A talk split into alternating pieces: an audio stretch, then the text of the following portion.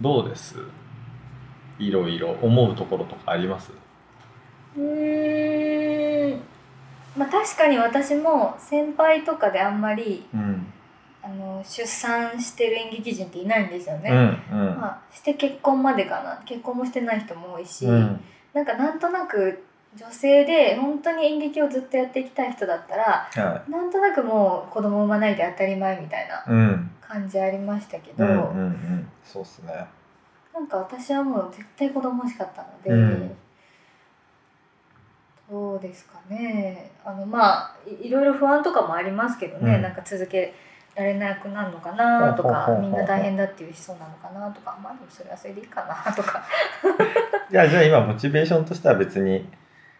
続けられなくなってもまあそれはそれだし、はいみたいな、はいえーまあ不安だけどやれそうだったらやるしみたそいうでなすそうですやれる範囲でやるし、今何ヶ月ですか今5ヶ月ですもうすぐ6ヶ月やば変わってますやっぱりいろいろもう体はかなり変わりましたねえー、考えることとかも変わってくる、考えることどうだろう集中力はなくなってきてるので、うんまだお稽古とかやってますガンガン、えー、まだいけるんですねじゃあそういうのまだ全然動けますし、まあ、ギリギリまでうやんりますけど、いろいろうん無理ってなるまで そうですね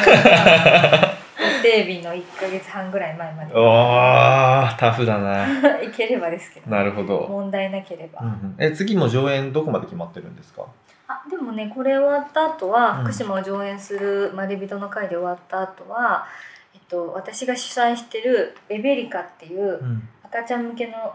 演劇を作る団体を主催してるんですねう。んあそっちの話聞きたいな、うんはい、それのワークショップが本当にこの福島を上演する終わった次の次の日から2日う間ん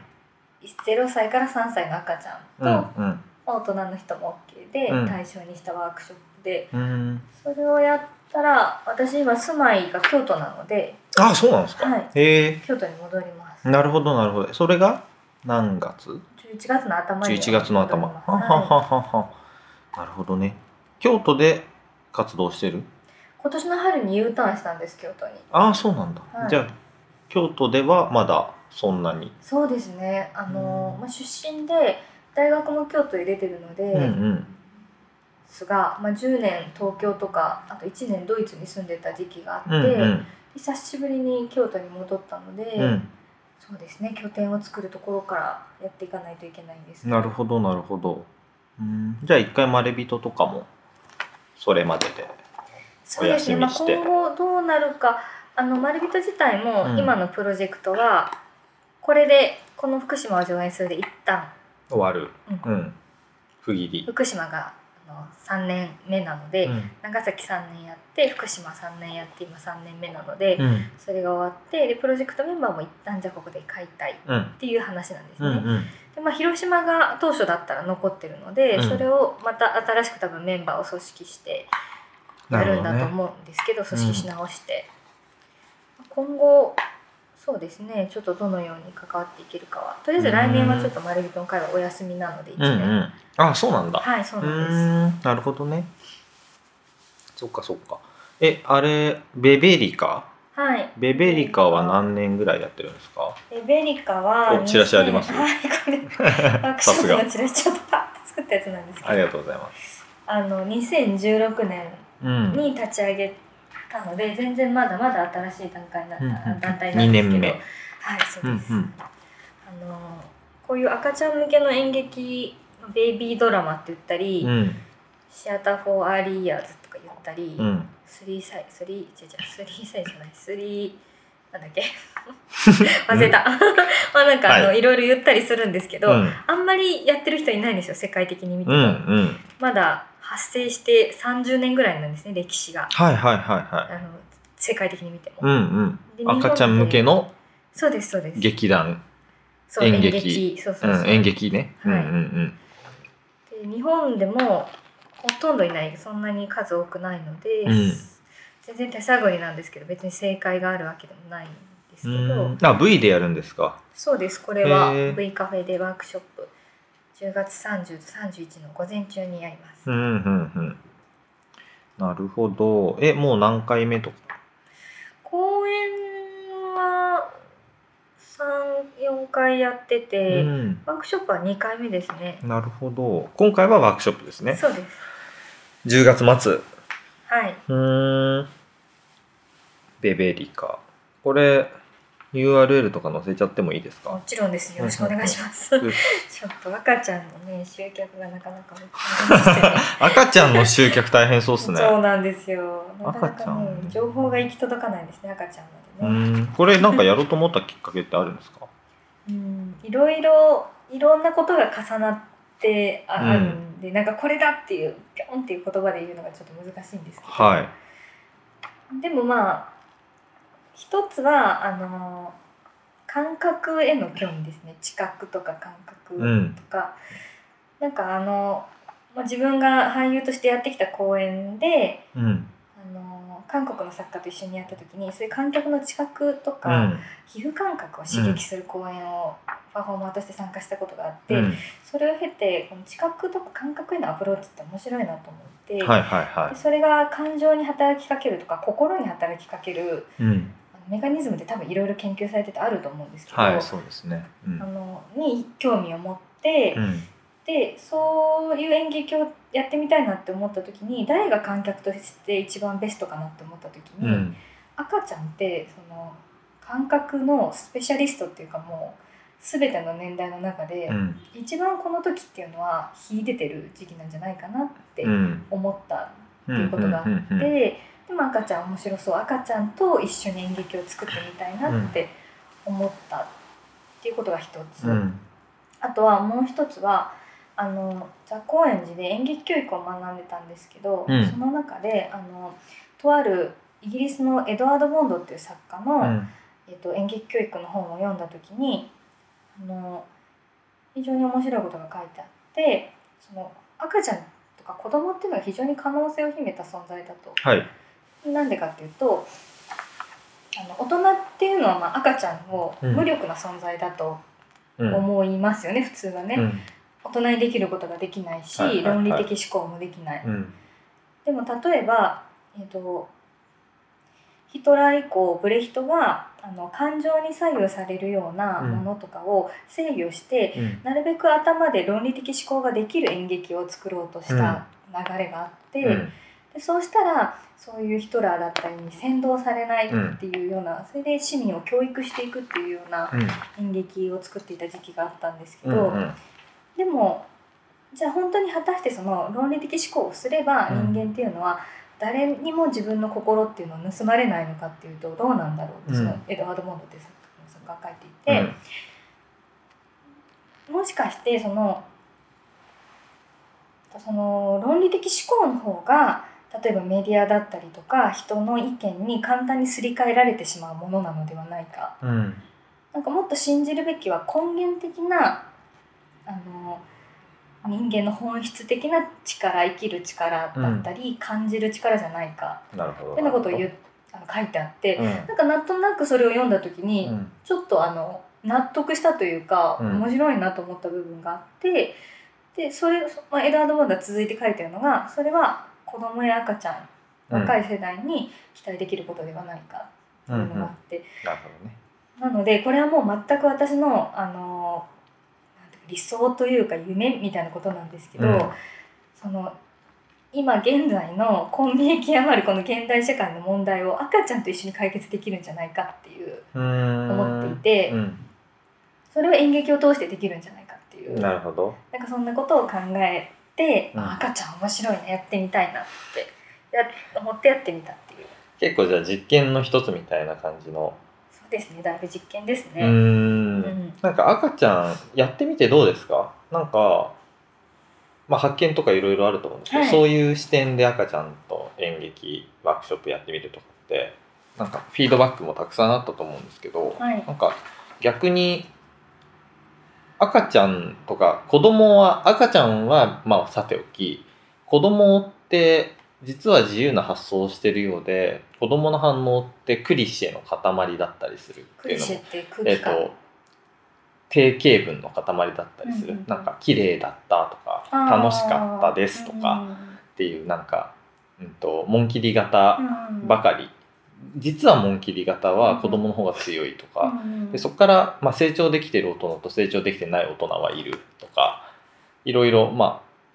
あうーんと子供が自由な発想を持ってるっていうのはある視点では確かにそうだけどある視点では全然真逆なんじゃないかっていう話もあったりで赤ちゃんはそれをの極みみたいなところは多分あると思ってて、うん、と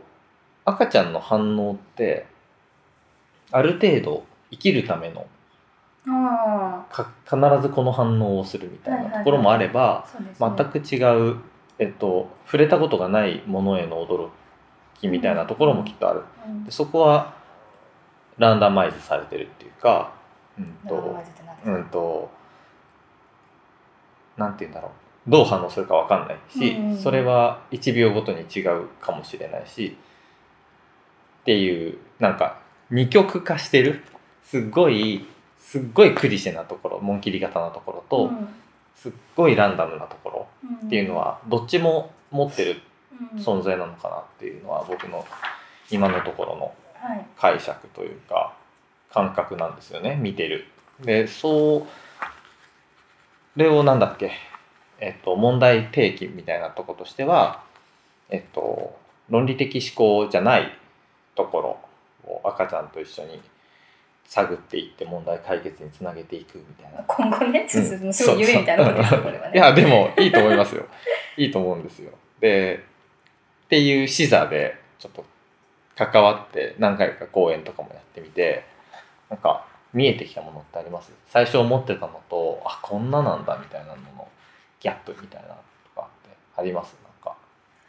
なんかその、まあ、さっきの話で言うとその、例えば赤ちゃんがその生命を維持するために取る反射的行動っていうのはうん。ありますよね。うん。あの熱いものかけられたら泣くとかね例えばね、まあ、熱いものかけるようなシーンもありませんけど、指つかむとか。まあ、そんなシーンもないけど あの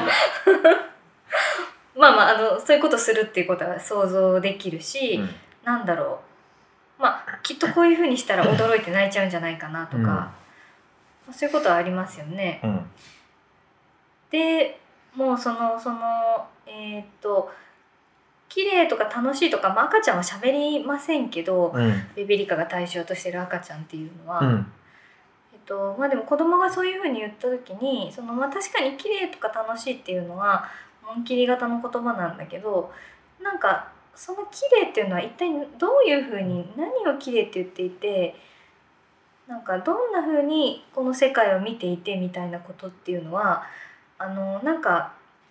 すごくそれを大人が寄り添って理解する面白さっていうのはきっとあるんじゃないかなと思ってて。うん。子供が綺麗楽しいって言った言葉を綺麗楽しいそうだねって受け取ったらそれまでなんだけど、うん。例えば赤ちゃんとかだとそのまあ綺麗楽しいって言わないし言葉でのフィードバックは得れないからその代わり何を見すごい、まあ、ものを見たりするわけですよね。うん。見たり、まあ、口で確かめたりとかするんだけど何を確かめてるのかなとか何を見てるのかなっていうことを、まあ、想像するしかこっちはないわけですけど、その時に私にとっては割と新しい世界の発見とかがうん。あったりして、うん。あのシャボン玉がすべからく好きなんですよみんな。うん。シャボン玉本当に失敗しないから、うん困ったらシャボン玉出すんですけどなるほどね。でシャボン玉なんで面白いのか、うん。でこれなんか年によってどうも違うらしいみたいなねほうほうでほ2う。歳ぐらいになると、うんシャボン玉があったのが叩くことによってなくなるっていうことが面白いみたいなんうですよ、ん。あみんなじゃないと思いますけど、う個人差とかも傾向あるんだねうんうんあると思うんですけど、存在してたものが自分の動作によってなくなる、うん。なんかその子供の中には「ある」決して「うんない」あ出て「ある」「ない」っていうのでうんずーっとこうシャボン玉と関わってる子がいて、うんなんか大人にとっては、まあ、シャボン玉が浮遊してるって別に全然不思議でも何でもないんだけどそうか子供にとってみたらこれはその存在するっていうことと何か行動を与えたことによって消滅するっていうことがこの世にあるっていうことの、うん初めてかわかんないけど、うんその子にとっては何かそこに新鮮な発見があって、初めての何かだったのかもしれないなって思うと。うんなんか、まあ、ととても面白く感じるそのことに、うんまあ、自分が今改めて考えないことだし、うんで赤ちゃんあのもうちょっとそのハイハイとかするしまだ喋らないぐらいの赤ちゃんだと、うんそのシャボン玉が突然突然出現するじゃないですか、で出現した瞬間は見えないんですよあんまり赤ちゃんって。でなんかこうだんだんだんだん近づいてきてこうなんか自分の視点の中に入ってくると、うんなんかそのことをすごくあのなんだろう突然出現自分の世界観に突然出現したっていうことをなんかこうなんだろうなそれも面白く見てるんだけどでもなんかそのことと、あの例えば大人が触れてどうっていうことになんかあまりその差別がないんですよね。うんうんなんか全ての起こる事象に対してですごくシャボン玉は関心深げに見てるんだけどそのこととなんかその例えばこっちこちらが働きかける大人アプローチとかあの触ったりするアプローチみたいなことを全て10日に受け入れてるみたいな感じがあって、なんかそこの受け取り方の違いととかも非常にへえ面白い面し白いねシャボン玉僕も好きです好きです。シャボン玉いいっすよね うんなんかわかんないえっ、とマジックみんな好きじゃないですか大人も、はいなんかその社会的にもう知ってること慣れちゃったこと以外のことって結構みんな好きなのかなっていうのはあー人間はみんな好きなのかなって思ってて、それ結構ストレートに現れるのが赤ちゃんなのかなって面白く何をしても結構何をしてもうんそうですね。結構新しいことばかりみそうたいなんなですね。うん、なんか赤ちゃん赤ちゃんの思ってることとか分かってくるようになるんですかやってるといやーそれはわかんまだわかんない分かんないですか、ううんんこれこの技術ってでもなんか他にも転用できそうな気がなんかぜひね、 しますよね猫猫とかっていけますかねやったことないですけど、猫のための演劇みたいなすごいですね、そいいれ。けますかねどうですかね、私ねは猫に興味持てれば。ああそういうことですねなるほどねえなんか犬うち犬飼ってたんですよ実家で、で犬もそういうとこあるうから好きで、なんかいないいないばあが好きなのも関係ありますか、ね、あー、あ赤るちとゃん思います。多分突然出てきて。あるないみたいなそうです、あ るないの。あるない、うん、そういうことだと思います。人はあるないが好き、なんかうんね、いやでもあるない犬も好きですよね、へえう。ん、あ突然ボールとか隠したそうりそう隠して吸ってなるほどね。やると最初わかんないけど見つけた時に「ん?」みたいな顔するとか「どこ行ってたんだよ」みたいなとか多分あいつら考える主体だから、うんう。うんんちゃんと知能もあって人より賢いかもしれないしまあ物も考えるかもしれないから今は分かんないけどもしかしたらこの聞き取ってるマイクもなんか考えているのかもしれないけど、うん赤ちゃんのために磨いた技がいろんなところに行ったら面白いなっていうのは そうですね。ちょっと面白い思いますうね。んなんか大人にもそのアプローチでいけそうな気もしますよねだって発展させたら。作品を作る時に参考にしたのは、あの一番最初の時ですね、えー、と重度重複障害の方への、えー、と例えば特立支援学校とかに行かせていただく機会があって、それで重度重複障害児への先生のアプローチうん、とか、うあのん一人につき大体一人先生がついてたりしうて、んうんそういうところで。でもそこにで演劇ワークショップ演演劇じゃなかったか美術ワークショップを企画する仕事をしてたんですけど、はいまずアーティストの人のアプローチとか、でうんその受け取り方やっぱり重複障害の方も人によりますけど、まあ、ほとんどあの言語として喋るっていうよりは「あー」っていうような言葉でうんコミュニケーションを取る方が多かったんだけれども、そういう人たちの反応を見てるとあもう全然あのコミュニケーションできる当たり前なんですけどね、怒ったことに反応してるし。うんうんっていうこあの人たちとのコミュニケーションを見たので、うんそれが非常に参考になって、まあ、ダイレクトですけど例えばそういう障害持ってる人と一緒に演劇とかは全然できるでしょうね。うん、結構そういう流れ今大きくてアウトサイダーとか言われてくくられてるけど、ちょっとそのくくりもどうかっていうのはずっとああるありますけどね。で彼らも粘土が好きな人が多いとかへー粘土でなんかひたすら粘土をこねててなんか作っては壊してでなんか気に入ったのができると食べちゃうと かなんか食べちゃうん だそうとかあと音が好きなんか楽器が好きでもうずっとなんか叩いてるみたいなのとかっていうなんだろうねなんか反応うんでもどうなんだろうなその赤ちゃんとか何か障害を持った人たちをいやこれなんかこんな暗い話ばっかりしたくないんですけど、はいなんか赤ちゃんとかそういう障害を持っている人たち、障害とされ、言われるような、えっと、ものを持っている人たちが、えっと、僕たちにとって異質だからこそ、僕たちのことを知るために彼らを知ろうとしているのか、みたいなところって結構、なんか考えて接さないといけないのかなと思っていて、うん難しい問いですね、そこはね彼らが彼らを別にアーティストとしてや、えっと、認知させるとかこっちがリプレゼンテーションするみたいなのって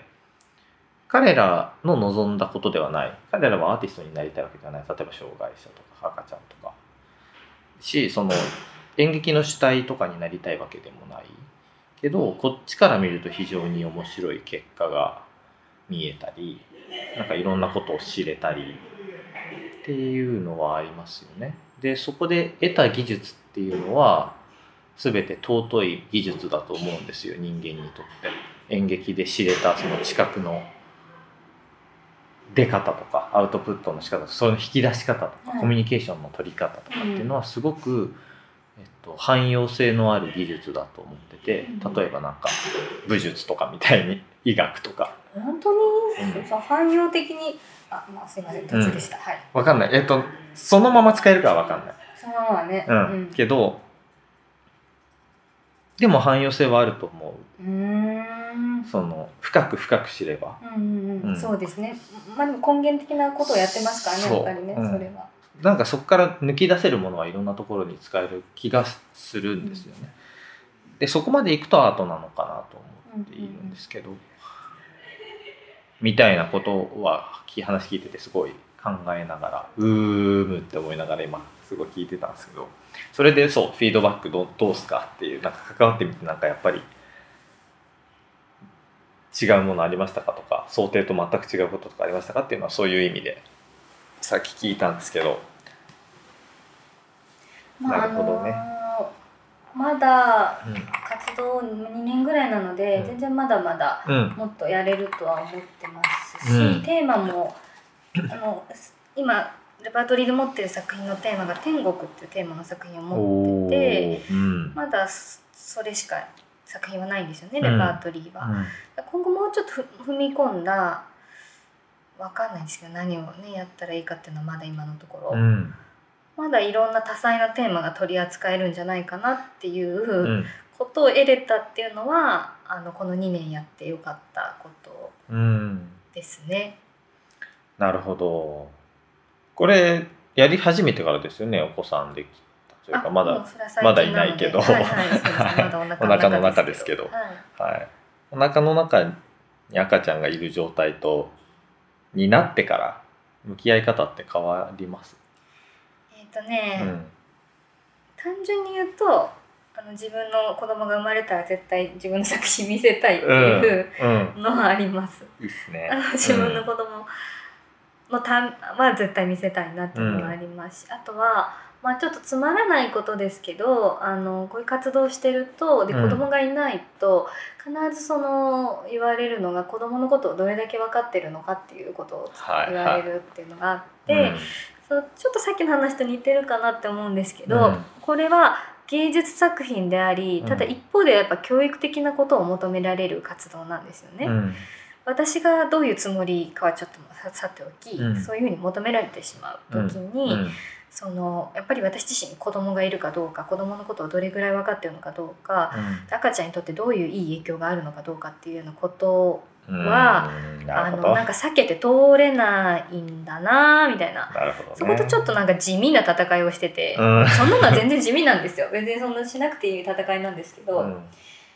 ていう点ではやりやすくなるんじゃないかなこれからとあー思いますけど向き合い方はじゃあそんなに変わ変らわずんない全然変わらないと思いますあで生まれてからも変わりそうにないうんないと思います多分、うんなるほどそうなんですねでもそれあれですね地味な戦いだけど避けて通れないしそうですなんかねシビアな戦いな気がすそうるですねなんかそのさっきあのおっしゃってたのがえっ、とそのまアウトサイダーアートの場合えっ、としえっ、と ちょっとどう いうちょちょなんて言ったらいいんだ えっと障害者が、は別にアーティストになりたいと思ってないと、うんうんでも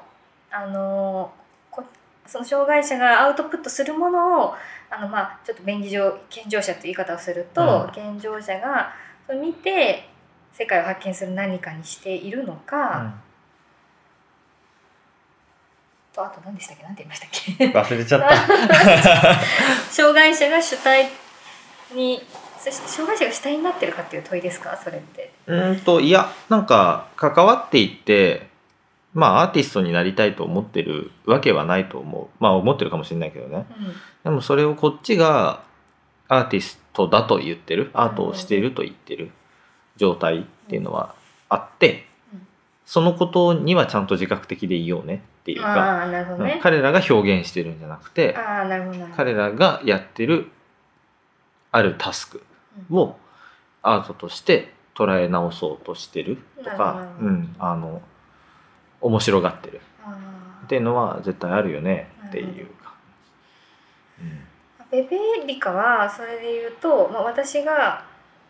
赤ちゃんはアーティストになりたいと思ってないですよねうんで別にこれ赤ちゃんをアーティストにする試みじゃないんですけど、うんうんうんあの公演で赤ちゃんが観劇対象ってことですからうん観客の対象として赤ちゃんが入ってるってことなので、うあのんそういうわけじゃないんだけどでもあの赤ちゃんが主役になっちゃうんですよやっぱり、うあの上演中になのでもう意図的に主役にしてるんですね。でその赤ちゃんの反応をお父さんとかお母さんとかその場にいる他の大人一人で来てる人も見て作品を発見していくっていう構造にうん敷いているんですうね。んなのでそれを、まあ、あの赤ちゃんの発見なり反応なりを大人が楽しむっていう風にはなっている。うんでまあエンターテインメントとして楽しむっていうよりはもう発見していくことを通じて一緒に作れるんじゃないかっていうことを試してるっていうような感じなんですけど。これ全員参加者にななるんですよね観客もなっちゃうんでね。すそううんなうんうっちゃう。ん赤ちゃんはねもうどこに多分ここにいたら赤ちゃん主役になりますからねなりもうまねす、、なります。うん、圧倒的ですよねそうです。れはねそうです。う圧倒ん、的なるほどなそっかそっかなんかちょっと話が基本的なところに戻るんですけど、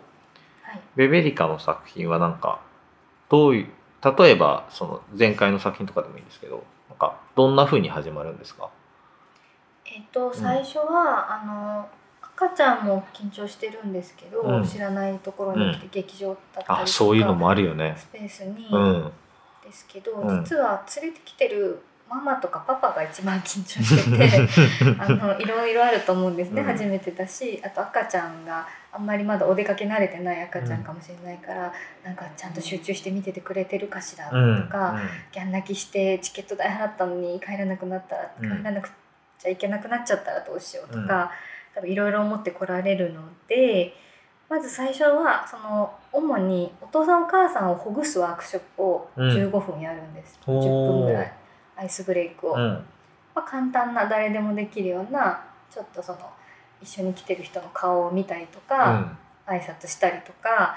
で空間に慣れてもらうように少し空間への意識をうん外側に向けてもらうような簡単なゲームをし,、うんた後に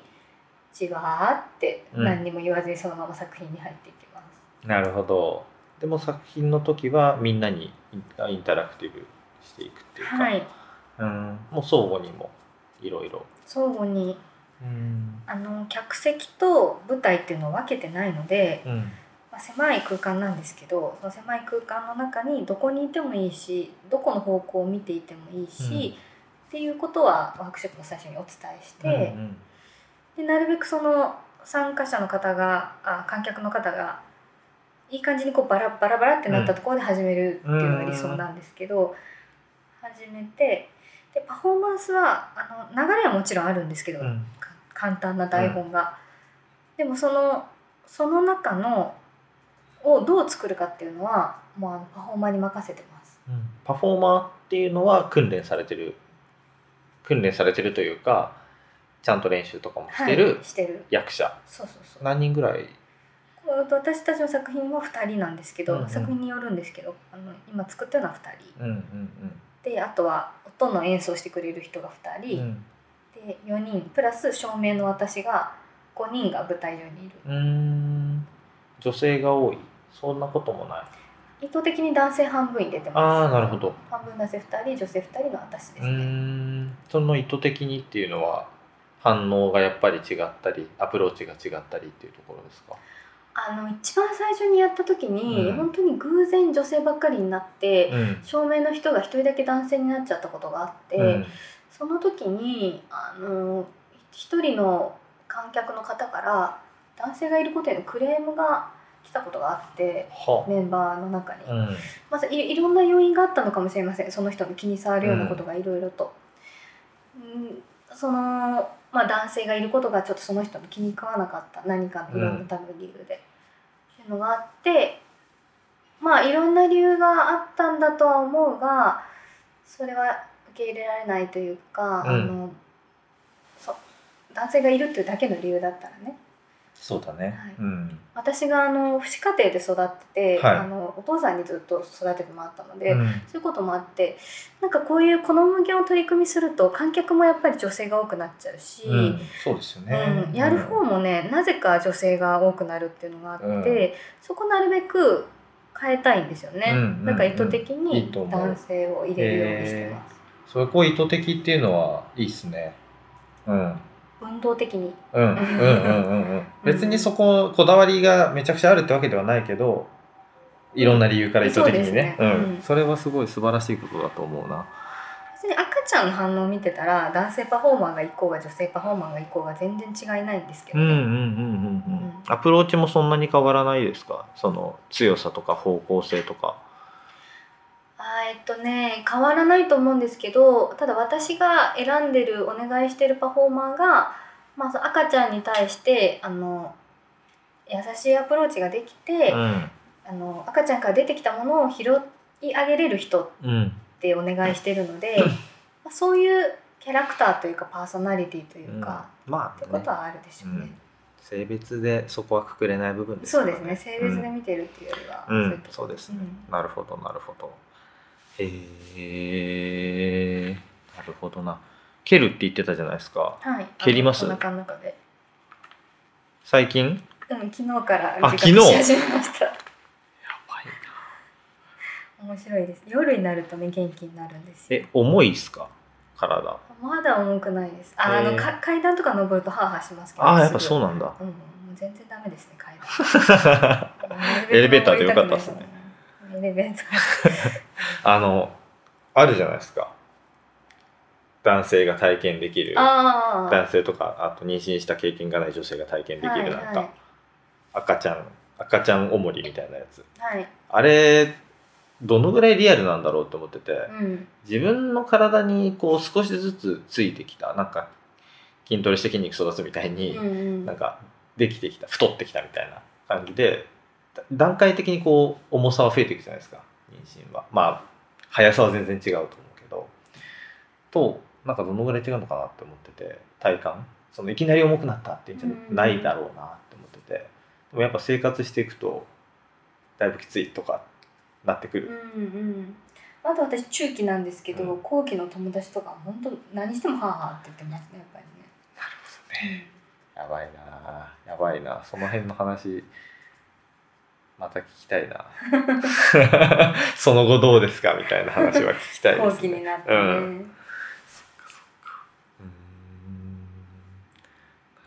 どね自分より自分の周りが変わりますいやーそうでもない そうでもないですねそっかまだねそんなにあの夫もあの別にそんなにううんうんううんうんんまああのお腹の中蹴ったりとかする音うをん一番最初に発見してくれたのは夫なんですけど、うあーのん私が感じる前にお腹に耳当ててあ聞こえるっていううんなんかいろいろコポコポ言ってるのがっていう、なんかそういうことは2人の新しい楽しみになったりとうかんはしましたけど、いいですね、はいうんそうなんだそっかそっかどうでしょうね怖さとかもやっぱあります産むうん怖さですうか、んそうですねまあ産むのは怖いけどでもまあ痛そうですもんねなんかねそりゃねやばいちょっとねそれ一回どうなんだろうって考えすぎて寝れなくなったことがあって完全に耐えられない人種なんですよ僕そういうの痛いのとか想像し続けちゃってあーってなるっていうのはたまにあるんですけど出産は考えられないですねねえ怖いですね怖いねまあそこはうね、んでもまあ大体みんな産んでますからねねちゃんとね大丈夫でも超つれえみたいなこと言ってる友達はああそうでしょだうねでも大丈夫だからみたいなそっか応援してますありがとうござ応います援してますとか言ってそんなことしか言えなえいえ私、はいそうっすねうんなんかこういうこれ別にアーティスト限定でやってるポッドキャストじゃなくてなんかあなんか面白い技術にまつわる人とか面白い考え方思考体系に関わる人とかっていうのを対象に始めたポッドキャストでいろんな人の話を聞こうみたいな感じなので別に後の話ばっかりしなくてもいいですけど、うんなんか宣伝してきたいことありますあのワークショップがそ の あるんだ10月3031日にね先ほども話してたんですけどこれまだわ枠あるんですかまあ全然あるんですちょっと赤ちゃんの集客がなるほど大変えでして赤ちゃん赤ちゃん一人で来ても平気ですか赤ちゃん一人で来れない あどういうこと連れてきて置いてくってことですか違う赤ちゃん赤ちゃん一人で来る場合があっても平気ですかないでしょうねあないから大変なんですよ何組ぐらい 何組ぐらいこれ1回につき15組なんですけど、うんちょっと今全然埋まってないので、もうぜ ひうんじゃあ赤ちゃん連れてこれる人と来れない人がいてもいいんですよね普通に大人だけで行ってもいいあそうですはいおたんだけで行ってもはー来ていただいてもじゃあ興味があれば10 10月末の火曜日水曜日月30日火曜日31日水曜日午前、午前中うんで、まあリンク貼っときまあすりがとうございますはいリンク貼っときますが興味ある方はぜひ北千住の V という劇場の中のカフカェフでェね、うん、やります、 V, v 行くだけでも行ったことない人は面白いと思うなああーじゃあぜひぜひね、うん多分楽しいと思う最初に行くと北千住ってすごいあの面白くて古い町なんですよね、うん北千住でうん古民家がいっぱいあって、うんでその古民家をリノベーションしてアートスペースにしようっていう動きだんがだんねういっんぱいあって、あのベベリカも一番最初は古民家を、ああそうっすかはい、こ開の辺で催したところでそう北千住うでん活動し始めたのが一番最初なんあですそねう。なんだあの北千住の NPO の千住芸術村っていうところがあって、うんそこの主催でやらせてもらったのが誕生のきっかけだったんですうけど、ーんあのなので京都でもやりますベベリカやりますやりますほうほうほうほうじゃあ京都の方はもうちょっとお楽しみにそうですね京都でいい場所があればねいつでもやりたいんですけどなるほどあねと人か一緒にやってくれる人を募集してますああ京都京都コミュニティ作るのでも京都出身ならそんなに大変じゃないどうですかねそう思いたいんですけど、まあ、とにかく離れてちょっと久しいのでね人ととにかく出会っていかないといけないですねえもう家族ごと旦那さんとかもはい一そ緒のにままもうみんな京都にそうですで子供も京都ではいはいえー、じゃあ遊びに行ったら遊びに行きます、はいありがとうございます時間空いてたら、来てください、うん年一ぐらいで京都行くんであそうなんですね、うん何しに遊びに遊びにね遊び にもうひたすらぼーっとしに、いいですね、うん、行くんで遊んでくださいそっかそっか京都かいいな、うん、ベベリカマレビトはい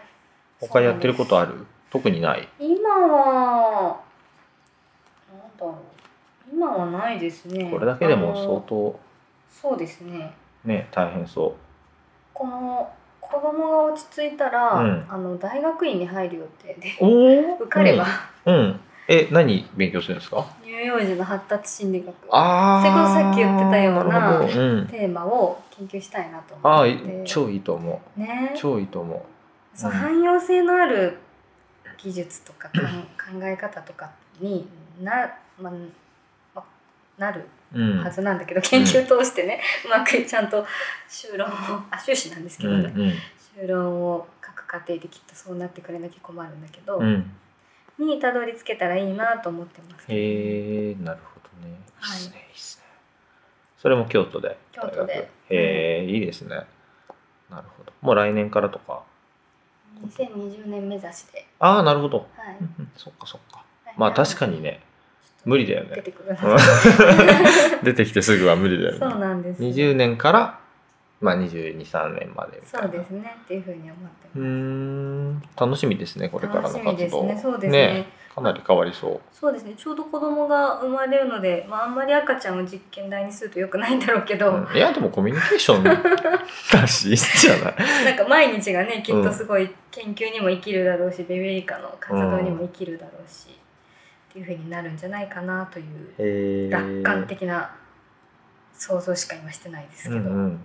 それどころじゃなかったりね。ねいやそうでしょうねみんねなそういうからきっとそうなんだろうなと思いますけどうね、んでも、テーマがテーマだから、なんかそれどころじゃないことも含め、みたいな。そうですね、うん発見みたいなのはありそうっすよね。うん、なるほど。それ以外、なんか演劇しないとき何してるんですか寝てますえっとね、つい最近この春まではあのフルタイムで働いてたんですけどあそうなの ST スポットっていうう劇んうん場うんのワークショップをコーディネートする仕事をしてたんですけどそれが契約終わったので京都いたので、うんうんそっからその妊娠が発覚したのでその後ねちょっと働いてないんですよね。 うんうんでえーっ とあのたまにその福祉施設で働いたりとかはしてるんですけど。うんあとは結婚式するから結婚式の準備とかそういうことですよねあ、これからですかそうなんですおやおや、超大変じゃないですか。はいなんかそういうことがね最初暇あ暇だった時期あったんですね、うん。はでもなんかその時つわりでなんかちょっといもはういはやる気がなくて、うん何にもあ大学院の勉強しなきゃ本読まなきゃって思ってるのに寝ちゃうみたいい。う。なん感じで、元気になってきたらまり人とかこの人とかはい忙しくなってきてなるほどね。 なんかなかなかちょっといい多分有効活用できてないですね時間 がねそういうもんでいす。や本当にね、うん。多分そのための時間 です。なるほど。はい、そそうですね。今そんな感じかうな。んえ、なん、なん、なんて言ってたっけ結婚式。はい、え、今年今年やります。マジかよ。え、もうすぐですか秋に。丸見終わったらやりま どんだけ大変なんですか結婚式めちゃくちゃ大変って聞きますよねす。いますけどね。うんう、んいや、最近ちょっとめちゃくちゃ近い友達が結婚式やったばっかりであのまあそれぞれ男なんですけど、はいもう死ん死んでましたよええ大変だったって言ってそっかうん、ーでもなんか公演主催するから、ああもう慣なれんてか変わんないんじゃないかなって思ってるんです確けかどね。にタフかもタフかもしれ ないそれはうん結婚式で3つシアターゲームをやる予定をしてい て親戚巻き込んでそれに親戚が乗ってくれるかどうかだけが心配です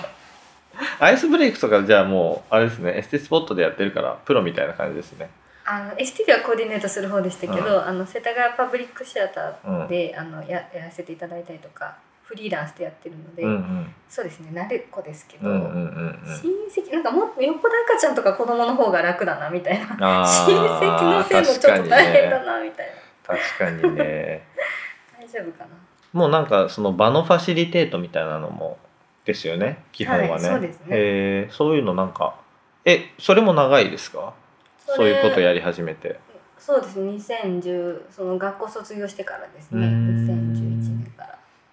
らなるほどそういう仕事って結構ありますフリーランスでもないですないっすか、はいおー私はないですある人あると思います少ない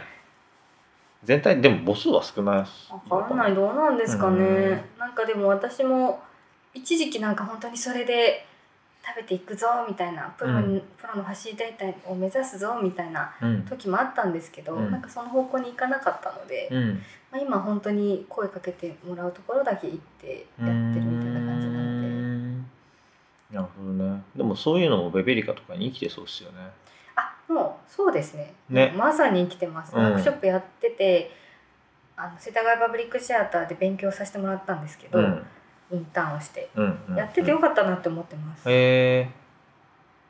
なるほど、うんその辺の技術も結構聞きたいですねあとあのカンパニーを主催するっていう、うんまあ、だ何かのリーダーになる人は皆さんそうでしょうけど、なんかどういうふうに一緒にやっていうんってもらう人人とどういうふうに接するかうんとか、一緒にやってもらうようにするっていうそこがなんかすごく一番大変だけれども、うんそこもワークショップで学んだことうがん生きていますね。いいっすねなるほどうーんなるほどな面白いっすね見たりもします演劇ええ他のまあ、一時期はみもちろんいっぱい見てましたけど最近は最近ちょっとね映画とかでもいいですけどあそうですね最近見たのなんだろうな結構最近あのあれが怖くて感染症が怖くてちょっと劇場行ってなくて、あーなるほどそうそうでも最後に見たのなんだろ半年前ぐらいう半年前ぐらいになっちゃいますかね、スパックのフェスティバルに行きましたけどなんか今年すごい良かったとかあります今年じゃなくしてもいいですかも ち ろんあもちろんもちろん時間の感覚は人それぞれなのでのでもえーっとみ今まで見た演劇の中で一番素晴らしかったのは、何本かあるうちの一つはそのクロード・レジってさっきお話ししはいはたい、うん、演出家の作品をフランスで去年初演を見て、うん、今年静岡で再演を見たんですけどでへえ私あの出てたじゃないですか、うんでその作品とは別の作品をうん一人の俳優だけでやってるうん作品を見たんですけどねそれがもう本当に素晴らしかったです。へえなんかタイトルとかってわかりますクロードレジと愛とレーベエフランス語でレーベエオイルオイルだっけ愛とうあんもう出てこない愛とスパック多分調べると出てくるんですへえ愛となるほどねなんだっけスパックな夢と狂気とかなんかそんな感じはははは夢と狂気かはい夢と狂気うんうん夢と桜だうんうんうん夢と桜、はい放題クロードレジェはいへえなるほど見てねえななるほどねあのクロード・レジの作品って、見えない聞こえない動かないって言われてて、うんうんあの まあそそういう感じなんですようんそれで、えっと、作品が始まる前と当然観客が入りますよね、劇場にうんその時に静寂を求められるんですね、うんで、えっとまあ、これヨーロッパちょっとあんま成立しないんですけど、うん静寂しながら入ってくるっていうのはねでもまあ基本的にせ本当に静寂注意されて入る前に、うん絶対静かにしてくださいと、うもう咳しないでくださいって言われて、で私が出てた作品の時も観客が何回か大きい咳をしたことによって作品壊れたっていう瞬間うん感じた瞬間がいくつもあって、うまんあ、とにかくそういうことを観客に契約させるんですよ最初うに。んで静かに入ってきてで上演中も本当に物音立てないようにこっちがして、うんで俳優は一人しかいなくって、うんそれでほとんど暗くて見えないんですよ照明が暗すぎて、でなんかこう遠くからぼやーって人影みたいなのが来たなって思ってだんだんだんだん見えてきた人だった、でセリフもこういう普通の喋りじゃなくて、夢と桜はあのオーストリア人のうんトラックルっていう詩人のテキストなんですけど、そのテキストをこう普通のスピードじゃなくて文節みたいな感じで区切って言うんですうね。んうんあああみたいな、うんだから日本語としてあ、まあ、それフランス語上演だったんですけど、フランス語として一見聞き取れないっうんうんていうような感じのうん作品なんです、うんでそうすると緊張感が本当にすごくって、うもんうあの何かよくわからないものがうごめいているのを必死でこっちも感じ取ろうとするので、すごい緊張しながら見てでその俳優がたった少しだけこう手をこうやった瞬間にうんすごくじなんか時空が歪むみたいうなん感じが観客席にいても伝わってきて、うんああその俳優がなんかこういうふうにした時にあ今語ってる対象の女の子のことを撫でたとか、でそれをこうちょっと手をひねっただけであ殺したとか、なんかそういうことがどんどんどんどんその観客と,、えー、と演じられてるうんあわ淡いの空間で起こるっていうか、うんそういうことがでも鳥肌がすごい立つ、うんなんか本当に生きてる心地がしない見てる方も、みたいなすごい緊張感の1時間ちょっとだったかな、うーんでもう号泣みたいなそんな感じの作品です、咳で壊れる空間うん、何か光とか音とかよ余計なものが入ると壊れてし壊まれるう壊れるっていう感覚がでも合うんですよね多分ねそうですね言葉としてはね、うんうん、へ繊細えなことをやってるうんうんうんうんへえ見たいなそれやった時と見た時でやっぱだいぶ違いますあの観客として見て、うんあこういうことを求められてたんだなっていうことがあのよくわかりましたああなるほどじゃあ今やったらまた違うかもみたかいもなしれないですね。へえそっかそっかなるほどなそういう演劇なかなかなくないですかないですね。ねありそうでううん、んすごいありそうだけどあんまりない気がするすごい原始的な演劇だと思いうんうんうんます。というかなるほどねそれどこで知り合ってあそっか静バ岡ックの、うんうんはいうんうんなオーデるィほションで、どねその時は何人でした3人とかえっと8人ああ結構多いですねマックス子供もいたし、11人ぐらいだったかなうーんそれも同じ形式すごい静かでそうですね。ただそれは人数がたくさん出るのと、うん、うんテキストがメーテルリンクってあの青い鳥のうんうんだったんですけど「あの室内」という作品で家の中と家の外っていうのが分かれてて家の中の人たちは声を発さない動きだけの人、うん家族で家の外の人たちは夜暗い外からその家の中を眺めてるっていううん村人とか、でその人たちは家の中の人のことを声を出して描写するっていうことで、声を出す出して動く人うん声を出す人と動きだけの人と分かれてたんですうよんね。っていう構成やり方でで私は家の中の動きしかしないうん動きだけの人だったんですけど、その家の中外を当然ながら舞台美術で表現するのではなく、うんうん光のカーテンでうんうん照明はあの家の中にしか当たってない、うんうんでもほとんどそんなに明るい明かりじゃないあ暗いんだくらい、へえもうにまみんな日本人で日本語上演、はい、その時は。えー、でも演出はプロードが来て、はい、うん、であのアビニョ演劇祭に招聘してもらったりとか、うんその時にいろいろツアーしたんですフェスティバルとか、うんうんそれ全部字幕がついてやああいいっすねったんですけどなるほどね寝てる人がいてそっかそっか時間ぐらいかなるほど遊んだりします私遊び下手なんですよどうしたらいいですかね遊びって何ですか本当に遊び下手なんですよこの悩みですね本当に、うん、でもあのマレビドの人たちと鍋パーティーしたりと今か、日も鍋パでしたもん、あそうですね、うんスコットランドヤードやった りとかあボードゲームが好きでなるほどそんなに詳しくないんですけど好きなので、そういうことはしますなるほどでも遊び他の遊びはしないな遊んだりってあれですよねでも難しいっすね言い方が遊びって何ですかわかんないなんかなんでしょうねなんかでもさ何して遊 びますか何して遊ぶだろうねでも最近最近っていうかもうここ数年はネットフリックスさんの餌食になっている日々あなのでそれも遊びとカウンーあトしてますねなるほどそうあそういうことでいいなうらんありますいろいろね本当ですかそれはボートゲームしたり いでムーミンを寝る前に必ず読んでるとかそういう話聞きだたんだんい。仲間たちそういう話聞きたい。スナフキンの罵倒の言葉がひどすぎるっていう、そうだあの、映像が今日ツイッターで流れてきてめっちゃ笑いましたよ。辛辣なこと言うそう、辛辣なこと言ってましたよ。そう。なんか、ムーミンパパとの悪口の、なんか、品質の差がすごいみたい な。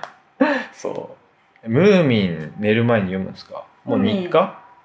あそんなずっとじゃないですよ最近ムーミンを、あの借りたので、うん、子供の頃から好きなんですよね割となるほど、なるほど。あの児童文学好きなんですうよ、ん、あ、いいですよね、児童文学ねそうそうそ。う俺も好きです。何ムーミン、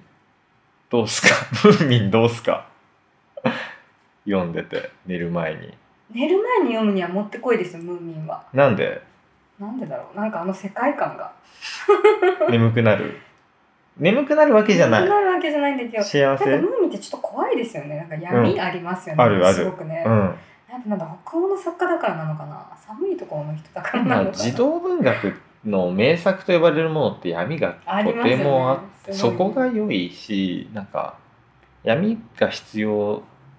だってことも分かってるのかなっていうか子供にこそみたいな。うんうんで、そう思いますうね、ん児童文学って大人になってから読んでも素晴らしいじゃないですかす素ご晴いらしだい素晴らしいからうんね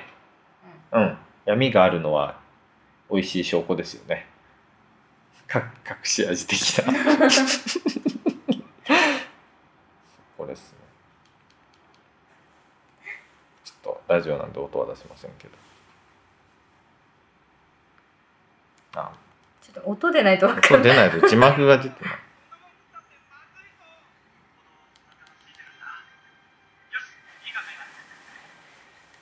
やいこのボロ雑巾みたいな暗黒通路め聞いてるのか腐れネズミめお前はシラミの卵だそれのどこがいい考えなのお前はシラミの卵だってすごいです よ。ボロ雑巾ね。お前はシラミの卵 だ。はい。こういう闇ではない。こういう意味ではないこういう意味ではないですけど。うーん。ムーミンか。ムーミン読むって小説で小説で何回も一個のシリーズを読んでるかあいえあの本当にね本当にすみません最近借りたのを少しずつ読んでるってら。ういうーん。あのちっちゃい子からの日課とかじゃないです じゃあ一冊一冊一冊うん一冊あげてあ、じゃあもうちょ寝る前の数分ちょっとずあつみ本当たい本な当そうそうそう。そへーれぐらいでいいんですなるほどね。それぐらいでいいんだ。ちょっと真似しようかな。俺それプーさんです ね。そうなんですプねーさんですね。最近ではないですね。それはでもだいぶ前ですね。 プー横丁によ立ったく寝れます家。か寝れなくなります。ねなんかあの読み終わるまであ読み終わるまで寝れませんね。それは。だから日課にはならなかったーなるでほどす。2日3日で終わるんで。 はい。なるほどな。児童文学。児童文学好きな人多いよね。うん。ちょっとまた今度やりましょう。児童文学会を。はい。いいですねそうですね。うん。エンデとかね。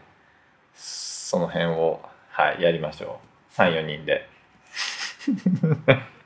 すね。さっきのその、字幕付きで舞台回ったっていう話とかも、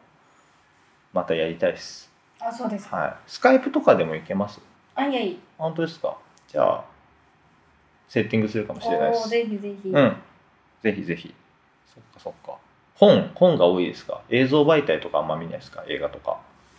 映画はちょっと離れちゃいましたね昔はうーん。あそう大学の頃私ドキュメンタリー映画作ってたんですよおや。学科が、うんあの映像と舞台の学科で、うん。映画の専攻でドキュメンタリあそうだったんーだ佐藤誠っていうドキュメンタリーの映画監督がいたんですけどがあの指導教官でしたうーん。じゃあもう作ってた。作ってまし作た品も残ってる。いえあのもう当時の DV テープっていううん。デジタルっていうかアナログですね残ってない。残ってる残ってる残ってる。うんおお。これはもう YouTube 行きですね。いやでもそうですね全然デジタルにしたいんだけどちょっとそういう時間取れてないんですなるねほど。そうですねそうっすか。なんかその、このポッドキャスト初回でも言ったんですけど、なんか舞台とかパフォーマンスとかの人、映像を撮ったっきり、そのまま保管してるパターンかなり多くて。えーそうですね反省すべきそれでもみんなその時間とか余裕ないっていうのは分かってるので、それをちょっと借りて YouTube に上げまくりたいねっていう話をしてたんですよ、ほうほう、うんあの貸してよこれって使っていいって言って勝手に編集して YouTube に編集しちゃうんですかあげるそう あのその編集するって言ったのはあのあれです毎日役者を変えて戯曲をやるでそれは公募でその日に覚えてもらってその日に上演をするっていうプロジェクトをやってた人がいてでそれはもうなんていうのもうぶつ切りで一個一個違うから編集の必要あるだろうっていうかなんか音とかきれいにしないといけなかったりあとどうそれをどうつなぐのかとかっていうのも必要になってくる。その一個一個第1話でそれい一個完結させて次のビデオに行くんじゃなくて全部つなげないといけないとかつなげるべきかどうかもわからないけど、うんうんうんとかっていう編集なるがほをしてもいいだろうみたいなうんこれそれはもうこっちの主観でやらせろぐらいの感じ、うんなんかピュアに残すっていうのももう映像に撮ってる時点でピュアに残ってるそわうけでじすゃねないから、はいあの好きにいじらせろよみたいな感じで あのいじらせてもらおうかみたいな話題になったんですよねだからそれやりたいですねじゃあこの機会に古い Mac に眠っている あデータを取り出さねばならない。はげといてください YouTube いに楽しんでみますあのベベリカも映像あるのでよかったら見てください。あマジですかそれも YouTube で見れますビメモ。ビメビメオビメモ。ビどうして微妙ビメオ。ビメオにあります。素晴らしい微妙を選んだのはドキュメンタリー映画作家上がりだからです かいいえ超なんとなくですどっちがいいかなって思ったけど、微妙のがアートワークっぽいですよなんかねねあなんか広告あんま好きじゃないんでね、うんうん YouTube うんはねなんかギャッてしてるからえ映像作家が多いですよね微妙はあのあと海外の児童演劇の劇団もみんな微妙にあげるんですよね、うんうんうんとかもあって住み分けはそういう感じがしますね、なるほどベベリオで調べベベリカで調べればうん、出うんるヒットするかな微妙でえタイトルには入ってますよね、入ってます入ってあまあすじゃあ多分ヒットすヒるットしますかうね、んまあ、あとあとはベベリカのホームページにあげたりしてるのと10月末かえそうなんです31日は仮装していったらダメえいいですけ どありいいですけどさらに仮装させるかもしれませんけどあそういううこと ちょっとそれネタバレになっちゃったかもしれないなあいやいやいやいや大丈夫そうですいうことではないそんな全然ちょっとちょこっとつけるくらいちょこっかぼちゃかぶらされたりするんですかとおもちゃはかぶらせないなるほど仮装し仮装してじゃあ行くかもしれないですわかりました、はいぜひお越しください30平日かそうなんです平日の午前中なんでなねるほどちょっとね来れる人限られてるかもしれない、まあ仕事休んでいきましょうかおおやったわすごいわかんない。わかんない です。わかんないです。うーワーん。クショうップはね上演よりとっつきやすいと思いますーん。え、どこが違うんですかなんか上演も聞いてるよ様子だとワークショップにかなりうんワ近い。ークショップなんですけど、うんなんかでもちょっと違いがあって、まあ、一番の違いは大人の参加度ですねうー大ん人の観客の参加度をワークショップは上げるうんもっと協力してもらううっん。てそのために物語っていうのを使って、うんまあ、大人は物語わかるじゃないですか言葉がわかるから、その物語っていうのを大人が乗っかりやすくするためうにん。用意するんですけど、うん。ワークショップが。ワークそうですねワークショップだと。へえなんかそれを聞いてるとワークショップの方が演作品で作品の方がワークショップの性格を持っているようにも一見すると聞こえるんですけどそうかもしれませんねでも出来上がったその作品としてはやっぱりその作品として仕上がったものとワークショップとして仕上がったものってかなり違います出来上がりは。違うと思いますね私うは。ーんまあ、やっぱどれぐらいそのよよくワークショップだと指揮棒を参加者に渡すっていうんですけど、うんそのどれぐらいそれを渡してるかっていうところでまあワークショップだともうお父さんお母さんもうんかなりやってもらってるっていう点ではあの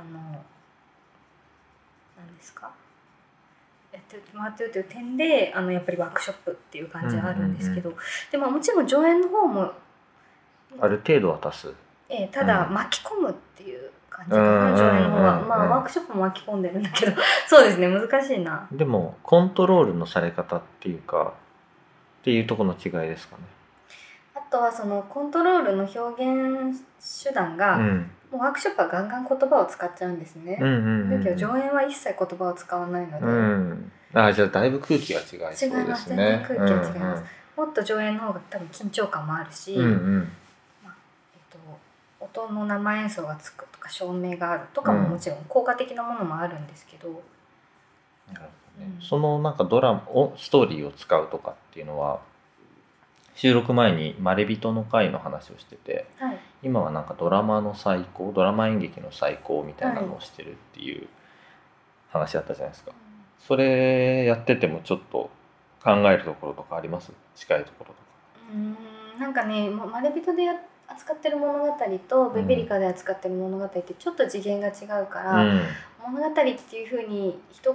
口で言っても私の中では一緒にはなってなくてじゃあ考え方とかもだいぶ違うそうですうんうんうんね「あのベビリカ」でいうとこの物語はどっちかっていうと児童文学からのうんの興味からのなんか物語って感じがあって、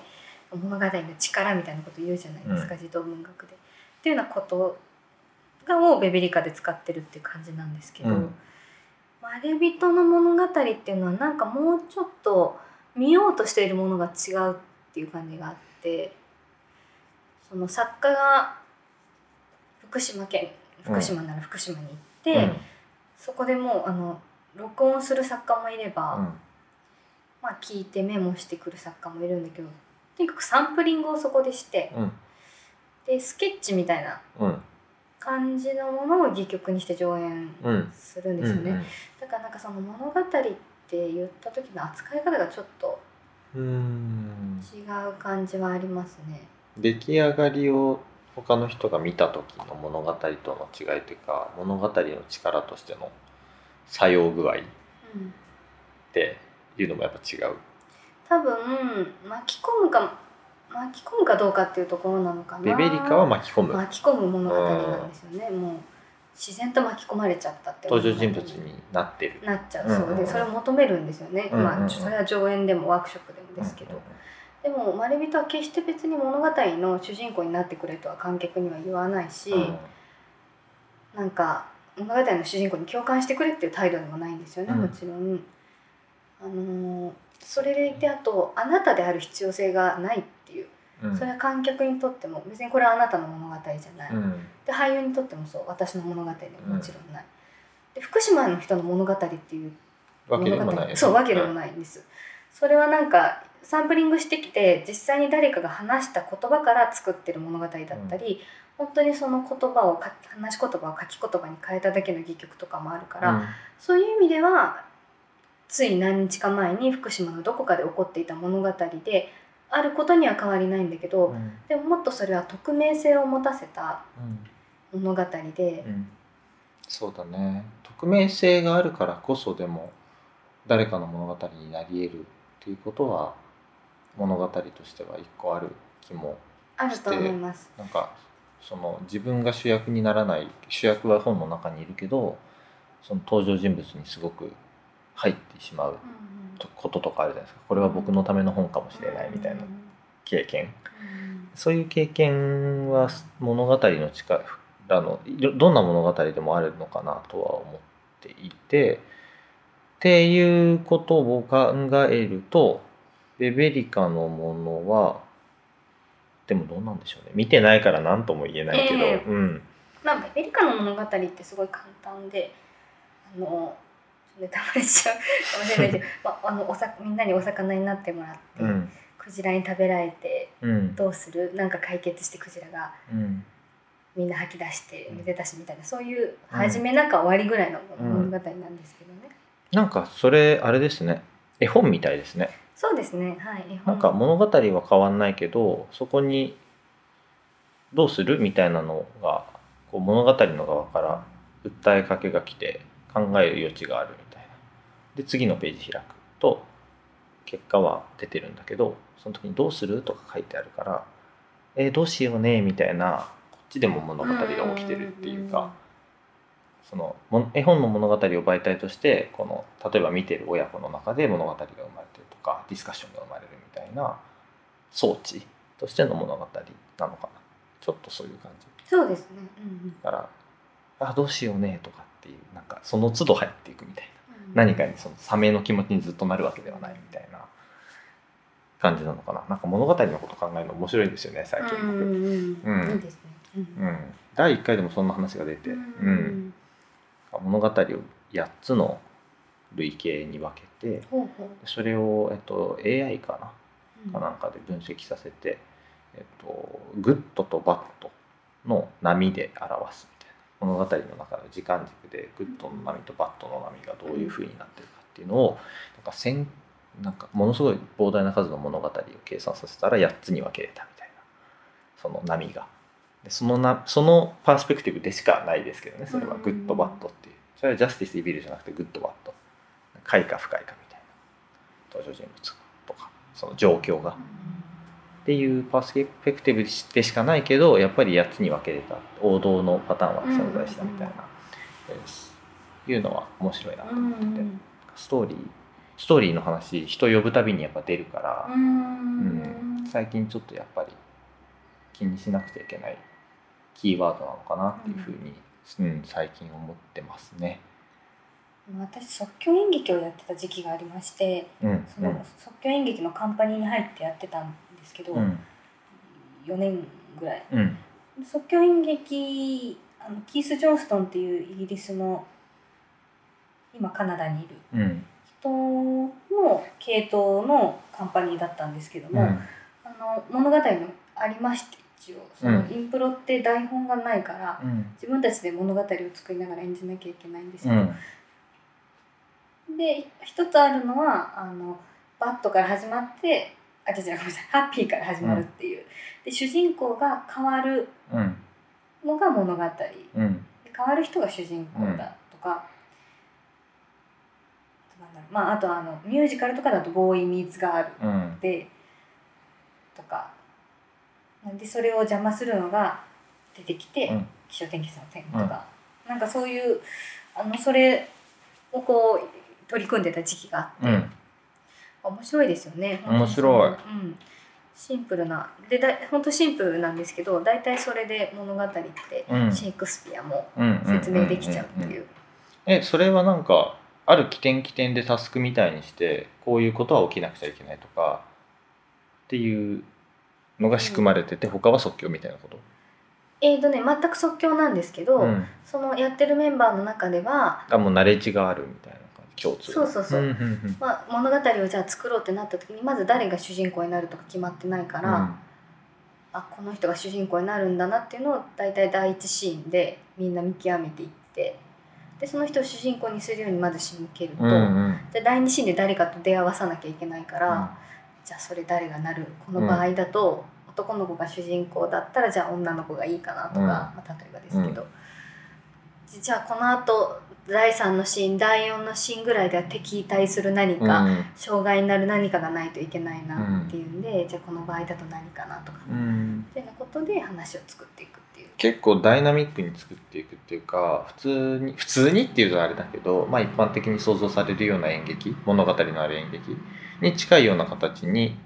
ならしていくことが多いですか、うんそその劇団は。。うんうんうん、即興演劇ってなんか2種類ぐらいあってもっと実験的なものもあるじゃないですかなんか演劇なのこれみたいなっていうのも多分あると思うんですよね、まあ演劇なのかパフォーマンスというかインスタレーションなのかっていうところもあると思うんですあーへー思いますけどなんかそれとも違いますよね物語もちゃんと作るそうですねあの多分即興演劇って言っていろいろあるのかもしれないですけどなんかインプロって言われるのは、あの割とそういうストーリー仕立てといううん、んでももちろんあのそういうストーリーがないやつもやったっていいので、か、たまにまあ崩壊してそういうことになることもあるしストーリー作るってことを目指さないで本当に意味わからないものをやる時もありますね、うんそうなっちゃったっていう感じですけどそうなんだ崩壊しちゃう時っていうのはちょっと怖い感じしますけどそうですね結構あるもんですかありますありますよへねーインプロだからそれはもう本番でもありますありますありましたなるほどまあそれはそれっていうことですよねうんまあ大前提としてはインプロってちょっとスポーツに近いところがあってそうですね、うんあの観客がその観客もインプロでみんながやってるってこと分かってるので、これどうこの状況を打破するとか、あ打破できなかったねとか、ってことを一緒に楽しむっていう性格があるので、うん外枠が。うんうんうんなのでシーンが崩壊しててもまあ例えばその俳優がチャレンジをした、うんして失敗の崩壊だったら大丈夫っていうこともあるじゃないですか、うんうんうん大丈夫っていうのは観客は面白い、はいはいはいはいなるほどあるねなんかそっかそっかえシーンの数が限られてたりとかあります最初からこの何シーン目までで終わるとかえっ、となんかいろいろあってそのロングシーンって言われるのを作る時は、うん特にシーンの上限とか決まってないですけどなんかその決まってないこともあるんだありますありうます、ーんただフォーマットって3シーンまでしか作らないっていう時もありますうん例えばあのえっとねなんかそういうフォーマットがあってその3人のディレクターが出てきて今から自分がディレクションして一つずつ作品を作りますとうん3本できるわけですよねじゃあまず1シーン目をお見せします、うんでディレクターがキャストを決めてこういうシーンがやりたいって言って内容はインプロですよで1シーン目をやる3つあるで観客投票して次のシーンができるのはこの中の2人だけうんで次2シーン1人落ちて2シーン目をこの2人が作るで最後につ、いえー、ともう1人落ちて3シーン目を作れるのは1人だけとかね、なんかそれだとまあ3シーンまでしかないなるほどどねいろいろあるんだいろいろあなインりますねプロにもうんそっかそっか音楽のインプロはどうだろうなまあ音楽のインプロもいろいろだな一枚岩ではなそういですねうん、音楽でもダンスでもインプロってありますけど多分まあありまいすろねいろあると思うんですようね、んなんか演劇のインプロって一ジャンルずし割と確立されてて、うんそういう多分ねどれも確立されてるとは思うんですけど、どれも一枚岩ではないというか、なんかインプロって言った時にああこういうものねって想像されるものが、多分いくつかああるるんんですかねだと思うんですようんね。ううんんなるほどなでも演劇が一番ハードル高 そう。ハードル高い分結構かっちりしてそうですねそういうとこもね。多分そういうのストーリーでとかねプレイヤー守らないとうんきついでしょそうですよね、う、そうん言語もあるし。そうですうね、んそっかそっかそうですね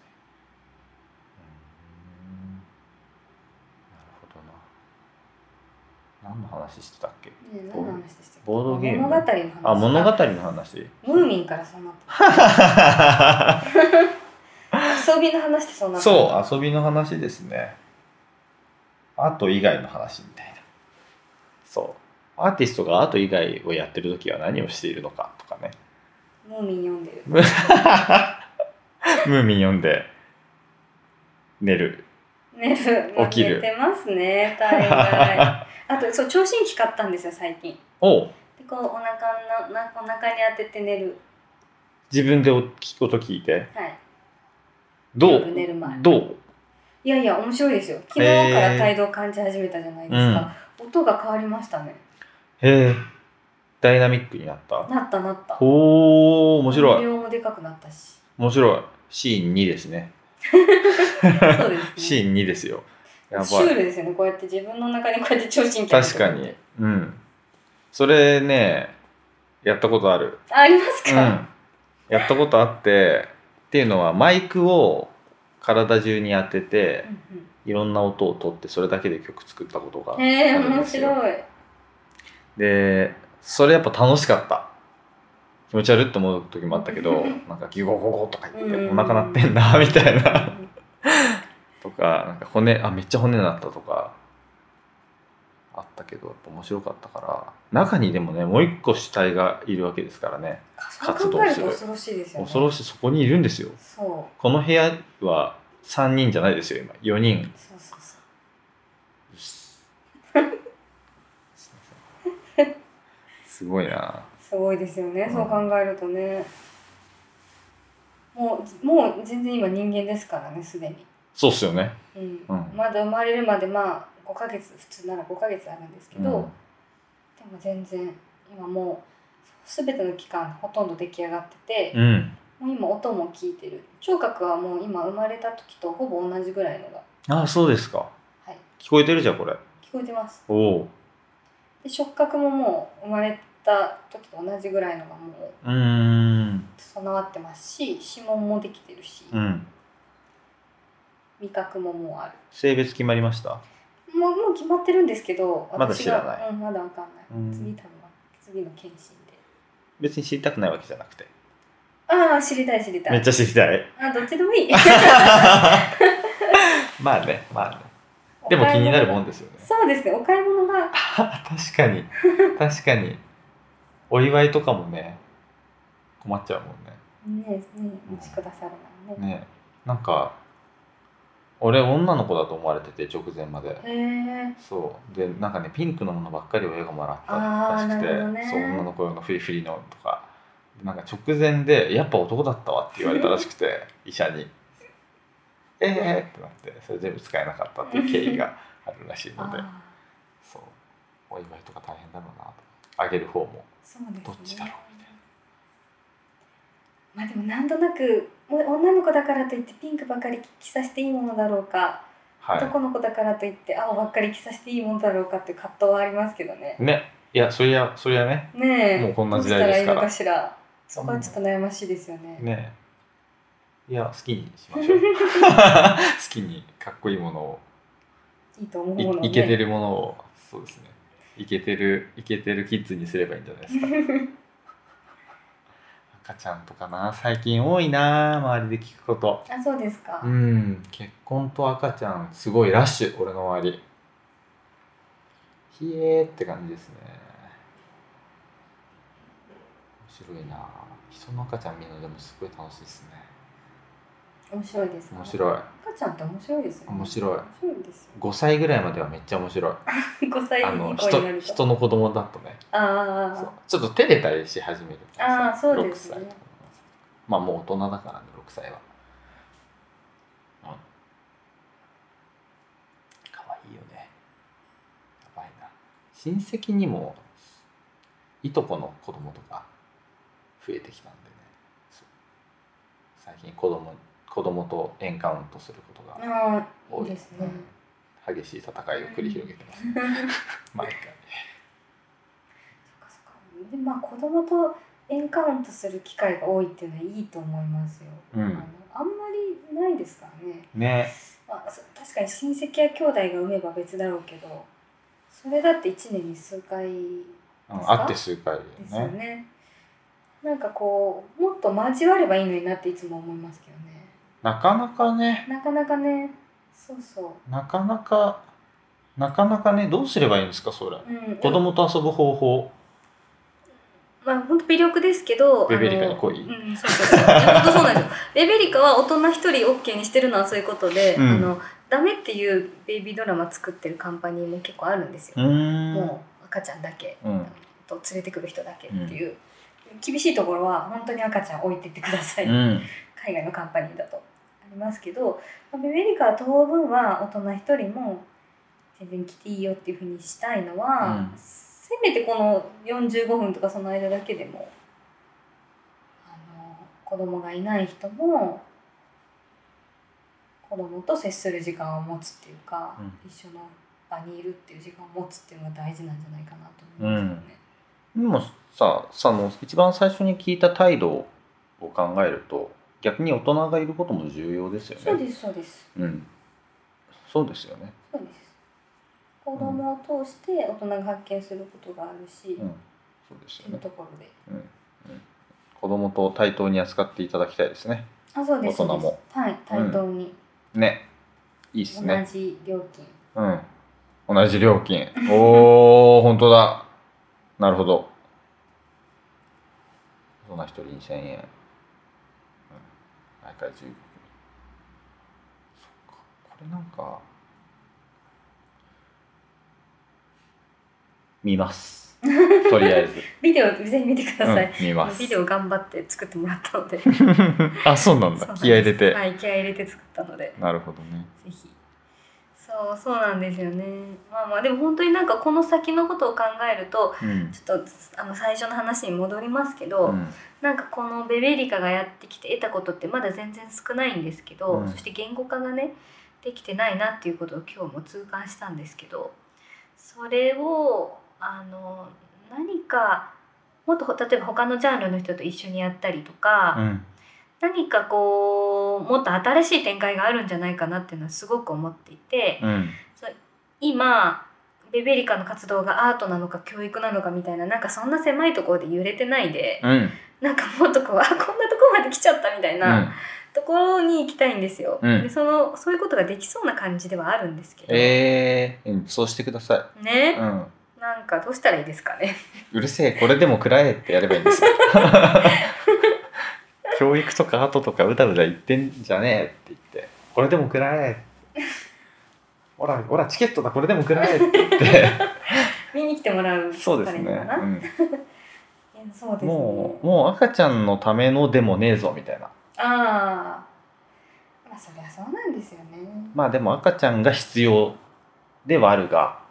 赤ちゃんに見てもらえるものではあります赤ちゃん向けの演劇ではありますうん、でもためのとはちょっと便宜上使ってますけど、うん、ではないですよねええ、だって教育的にどうなるかとか、うん発達にどういいかとかっていうことは一切言ってないですからねうんそこじゃないもんねそこじゃないですね、うん、でも悪いことは絶対ないですよいいってなんだっていうことうんそうそうもありますしねそうですねうんそうねいやいいと思いますこれちょっとすごい興味あるんではいなんかもし興味ある方いたら異ジャンルの方でもうんうんうんう何んかコラボレーションをそうっすね いや面白い人いっぱい集まると思いますねこれねなんかねなんか一緒にもっと面白いこといろいろできそうなんだけど、うんまあ、ちょっとね、まあ、出会いがいろいろ限られてるんで確かにまだねちょっと狭いところに行っちゃってる感じがあるんですけど京都いいじゃないですかそういう意味ではそうですかうん面白いですよ京都アーティストあーじゃあぜひ紹介してください。 ふはえい って言った。ふえって言った。俺が紹介してほしいぐらいですけどね、 うんよく聞きますよでもコミュニティ感東京よりあるよねあまあそれはそうですね、うん狭いですからね都市の規模もうんもちろんね、いい話も悪い話もたくさん聞くんで、うんまあそうでしょうねうん、すげえいいと思います。い悪い話大好物なんで。なるほど。そんなとこかな、今日は。はいうん。はい。またじゃあ次回。近々。はいあ生りまがれとるうござ前いにましたはいぜひぜひうっす。ではでは。はいありがとうございました